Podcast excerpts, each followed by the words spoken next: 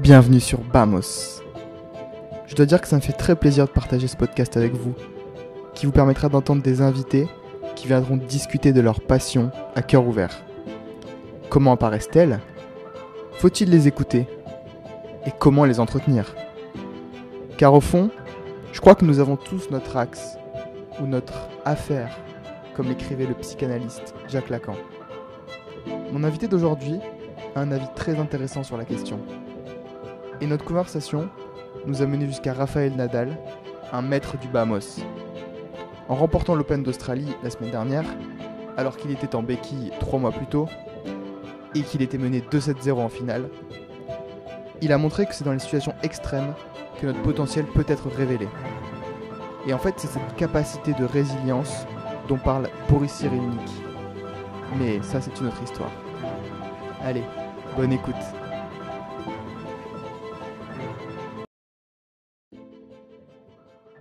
Donc, je suis aujourd'hui avec euh, Yann Henslin. Euh, la, première, question, ce que j'aimerais te demander, c'est de te présenter et euh, en nous parlant de tes passions et en nous disant quelle place elles ont dans ta vie. Alors bonjour, ben, mes passions, déjà je veux dire que ma, ma principale passion elle est orientée autour des gens, c'est-à-dire euh, euh, autour du partage, des notions de partage, euh, le fait de, pouvoir aider un maximum de personnes, m'épanouir, me rend heureux, donc c'est une passion en soi. Et j'ai une deuxième passion qui est le sport en général, qui, bah, qui anime ma vie depuis toujours, puisque j'ai commencé ma carrière en 2000 en tant que prof de PS. Et euh, donc ça commence à faire un petit bail. Et puis, euh, et puis j'ai découvert euh, la- le, le coaching aussi en tant qu'entraîneur de volley de- à partir de 2005 où j'ai coaché euh, des euh, jeunes filles pour partir du niveau départemental pour accéder jusqu'à la N2. Donc c'était, on a fait 6 montées je crois en tout. Donc c'est des belles expériences de vie, des belles expériences humaines. Et puis après, j'ai découvert le coaching mental euh, à partir de 2000, euh, 2011, où là, effectivement, euh, c'est devenu une passion et ça me permet d'aider les gens, justement, dans, pas que dans un sport, mais dans toutes les activités sportives et notamment aussi beaucoup au sein de- des, collèges, lycées et, des facultés. Super intéressant ce parcours. Et euh, moi, ce que je me demandais, donc, c'est, tu disais que tu as découvert la préparation mentale en 2011, et un peu comment ça t'est venu, et, euh, et en fait, est-ce que tu as constaté peut-être que dans le sport, il y avait peut-être une survalorisation du côté euh, physique, du côté, ben, il faut s'entraîner, peut-être notamment en France, sur le, côté physique, et est-ce que le côté mental te semble, selon toi, crucial dans la performance, mais peut-être des fois sous-estimé, ou en tout cas, est-ce que tu peux nous raconter comment ça t'est venu, cette, volonté de t'intéresser un peu à la préparation mentale? Bah, en fait, déjà, elle est venue par rapport à un manque. C'est-à-dire que dans mes formations STAPS, euh, dans mes formations d'entraîneur, euh, personne ne nous parlait de ce mental. Et pourtant, euh, pour moi, c'était un paramètre un peu clé. J'avais pas véritablement de solution, notamment avec mes joueuses de volley à l'époque, euh, parfois aussi avec mes élèves. Et ça a commencé de m'intéresser un peu comme ça. C'est une rencontre, en fait. C'est un, un ami euh, qui, lui, s'était formé euh, à cette activité-là. Et on a commencé à en parler. Et, euh, et du coup, bah, je me suis rendu du- compte du, du- potentiel euh, qu'il y avait par rapport à cette activité et l'évolution surtout euh, qu'on pouvait, euh, qu'on pouvait avoir si on s'intéressait dans ce domaine-là. Et euh, bah, tout de suite, ça, ça a eu des grands impacts. Et donc, moi, comme je, je vibre beaucoup autour des performances, le fait de, de voir justement l'impact que ça pouvait avoir sur l'approche des gens, sur le relâchement, sur leur motivation et le plaisir aussi qu'ils pouvaient prendre. Euh, alors ça a été euh, véritablement une révélation et du coup euh, bah, je, me suis énormément formé dans ce domaine-là bah, pour pouvoir aider encore plus de gens. passionnant. Et du coup, pour que peut-être que les gens comprennent bien, est-ce que tu pourrais peut-être définir un peu la préparation mentale ou en tout cas dire exactement en quoi ça consiste? Donc à la fois d'un point de vue théorique, qu'est-ce que c'est? Et, et aussi concrètement, comment se passent les accompagnements que tu, que tu proposes? Alors, bah, la préparation mentale, c'est un, ensemble de principes et de techniques euh, qui permettent de développer les, ressources euh, des, personnes, pas que des sportifs, puisqu'on peut travailler aussi avec des artistes, on peut travailler avec euh, des dirigeants. dès que la performance a lieu, la préparation mentale n'est pas loin.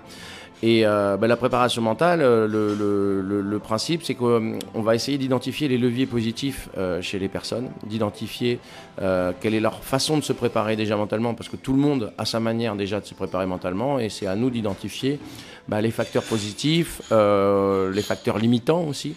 on identifie pas mal les, croyances positives des gens, on essaye d'accéder aussi de les aider à se placer sur une idée de cheminement, de progression.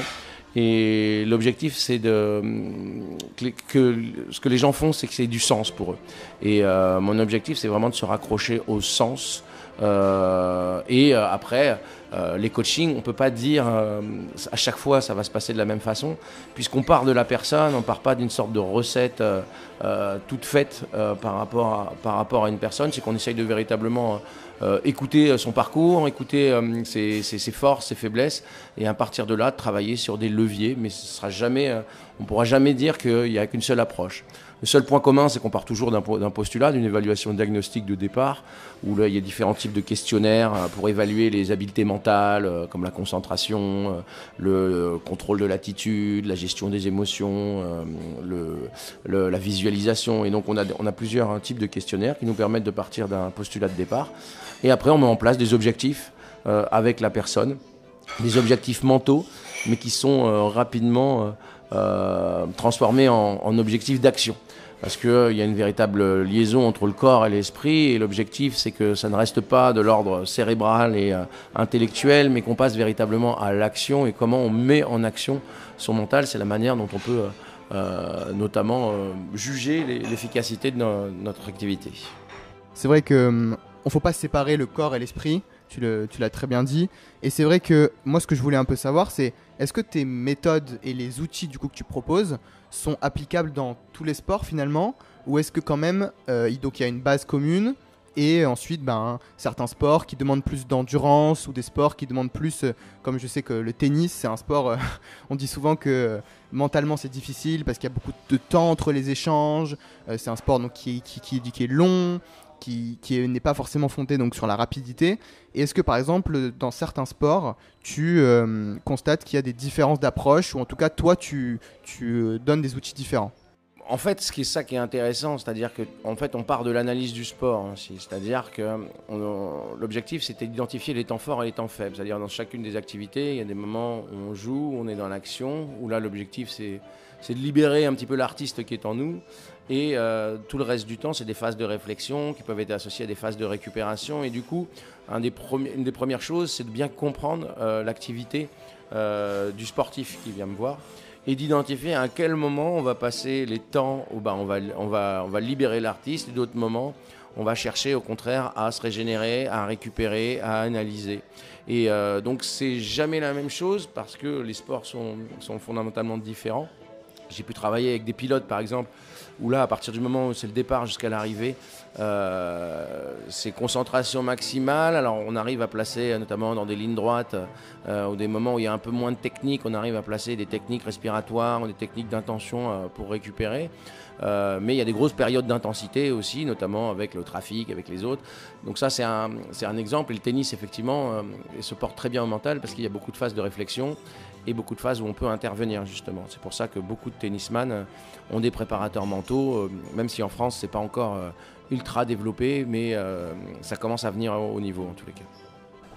ce qui est important avec les sportifs, c'est d'arriver à identifier qui sont en tant qu'hommes et finalement de se dissocier véritablement de l'obligation de résultat pour arriver véritablement à savoir qui ils ont envie d'être en tant que personne et euh, de finalement d'avoir une vision beaucoup plus grande euh, autour euh, du sens de la vie, finalement pourquoi ils font leur activité et finalement le résultat ne viendra que la conséquence en fait de ce que de ce qu'ils produiront.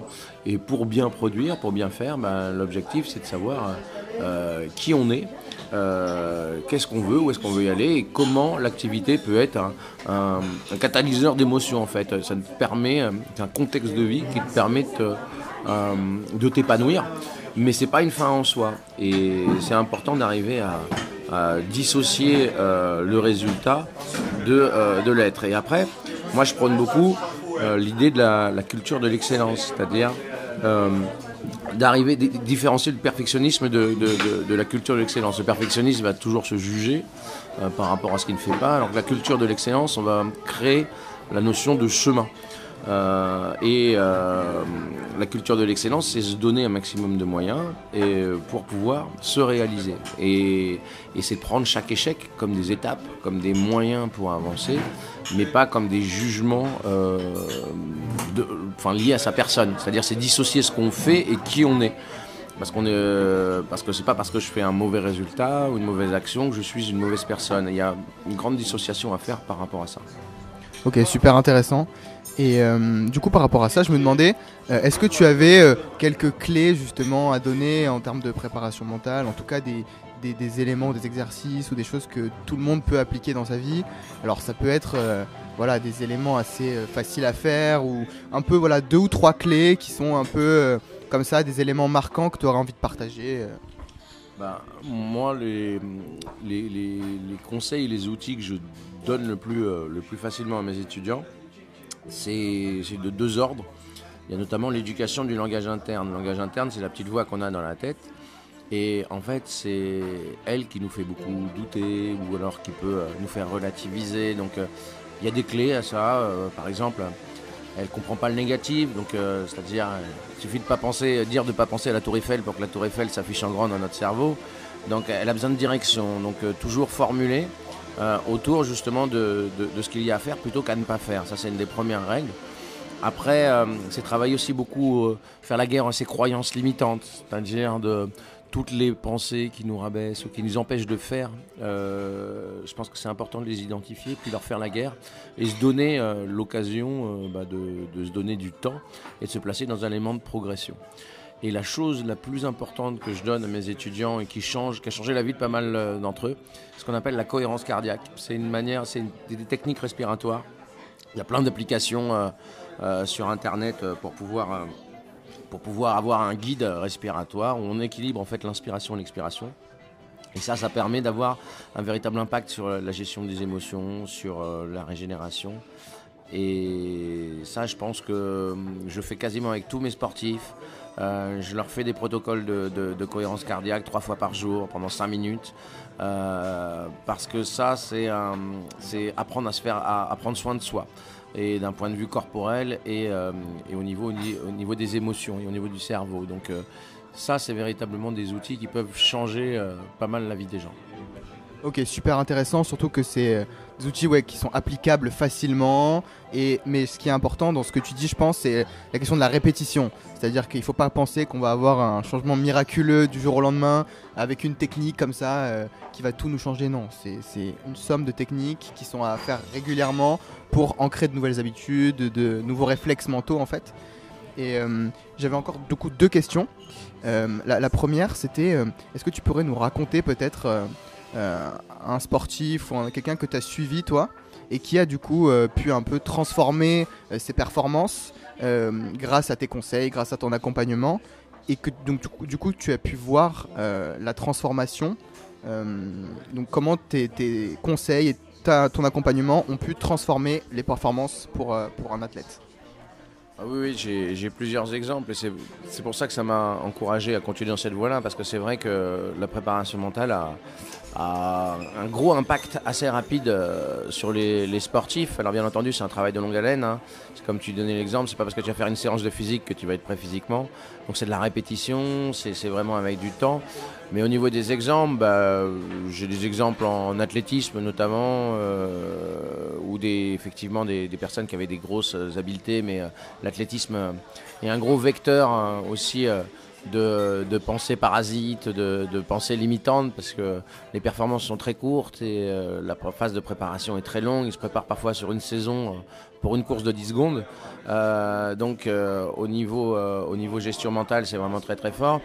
Et bah, j'ai accompagné une, jeune fille qui faisait du pentathlon, donc c'est cinq épreuves en athlétisme et qui euh, visait euh, vers la 20e place française euh, et qui a fini qui a fini sixième. Donc elle est bien elle au-delà de ses, espérances. Et puis j'ai, je pense aussi à, une autre une autre athlète canadienne qui, elle, pareil, voulait battre tous ses records et on se donnait du temps, on se donnait 4-5 mois.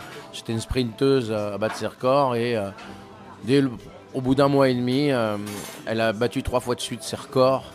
Euh, alors pareil, c'était pas programmé dans son, dans son planning, mais en fait, il y a véritablement des gros impacts à partir du moment où on bosse beaucoup. Et euh, à partir du moment où on bosse, on se prépare et qu'on a le bon positionnement, ben, ça crée beaucoup de relâchement, de plaisir euh, d'agir. Et du coup, ben, la performance n'est pas loin. Super, très intéressant. Et je peut-être aussi, je voulais savoir, est-ce que tu as des modèles ou en tout cas des sportifs qui, selon toi, euh, ont développé une capacité mentale euh, très importante qui justement leur permet de, euh, d'atteindre ce niveau d'excellence dont tu parles. Et est-ce que c'est des personnes qui ont, ok, il n'y a pas de but, c'est-à-dire qu'on n'a jamais fini de se développer mentalement, mais quand même des gens qui en sont à un stade quand même très avancé? Bah, je pense que je vais, je vais pas être très original, hein, mais c'est assez la période. Hein, mais avec Nadal, euh, je pense que. Vamos. Ah oui, voilà, c'est une machine de guerre, quoi. Et ce qui est intéressant, j'ai lu beaucoup, euh, j'ai lu beaucoup euh, autour de lui, et, enfin, sur lui, son bouquin, etc. il n'a jamais eu affaire à un, préparateur mental. comme quoi, on peut arriver aussi avec sa propre manière de, de manière, de manière autonome, d'arriver à ce niveau-là. Mais euh, lui, dans son positionnement, c'est-à-dire qu'il a vraiment euh, intégré toutes les notions euh, justement de, plaisir, d'intensité sur chaque point, chaque balle. et lui, ce qui est intéressant, c'est qu'il part du postulat qu'il peut perdre contre tout le monde. il ne se voit pas au-dessus de tout le monde, au contraire, c'est l'inverse. C'est comme il peut perdre pour, contre tout le monde dans sa tête. Eh ben, il va développer une énorme énergie pour faire mieux et pour accepter que l'adversaire puisse être meilleur. Donc c'est pas ça ne lui met pas la pression d'être mené euh, mais au contraire, euh, lui, il se dit euh, je ne vais pas perdre d'intensité une seconde et s'il doit mériter sa victoire, bah, il viendra la chercher. Et comme par hasard, quand on accepte potentiellement de perdre et qu'on est véritablement dans une idée d'instant et une idée d'intensité dans l'instant, ben, c'est pareil, on remonte beaucoup de situations et la finale de la semaine dernière en Australie a montré, tout le monde le voyait perdant et une fois de plus, bah, il a montré qu'un match euh, comme le tennis, c'est jamais fini. Et quand on a Nadal en face, euh, on a intérêt à être bon euh, jusqu'au dernier point. Il a montré que oui, c'est dans l'adversité qu'en plus il révèle son potentiel. Et il a montré qu'en fait, il aime les moments difficiles où il doit se battre et ça qui, ça qui le fait vibrer. Très bien. Et bah, pour la dernière question, ce que j'aimerais, c'est peut-être que tu me dises si tu as quelqu'un à recommander pour un prochain épisode, euh, quelqu'un qui pourrait parler du coup de, euh, de la motivation, euh, de la manière de faire progresser son mental, ça peut être dans n'importe quel domaine, quelqu'un que tu, que tu aimerais écouter sur ce podcast. Alors, moi j'ai des, des, personnes que je, je, rêverais, je rêverais d'avoir, mais y a, je, moi je pense tout de suite à Claude Onesta. Alors après c'est euh, pour moi qui était, on a beaucoup étudié euh, sa manière de coaching, euh, notamment dans les sports collectifs, où tout le monde a, un rôle, a du sens dans, sa, dans son équipe, ce qui permet aussi d'expliquer les grandes performances qu'il a pu avoir. Et lui, quelqu'un que j'admire beaucoup, et bah, si tu peux l'avoir en interview, ce serait vraiment très intéressant. Bon bah super, bah merci beaucoup Yann et à bientôt j'espère. Merci, à bientôt.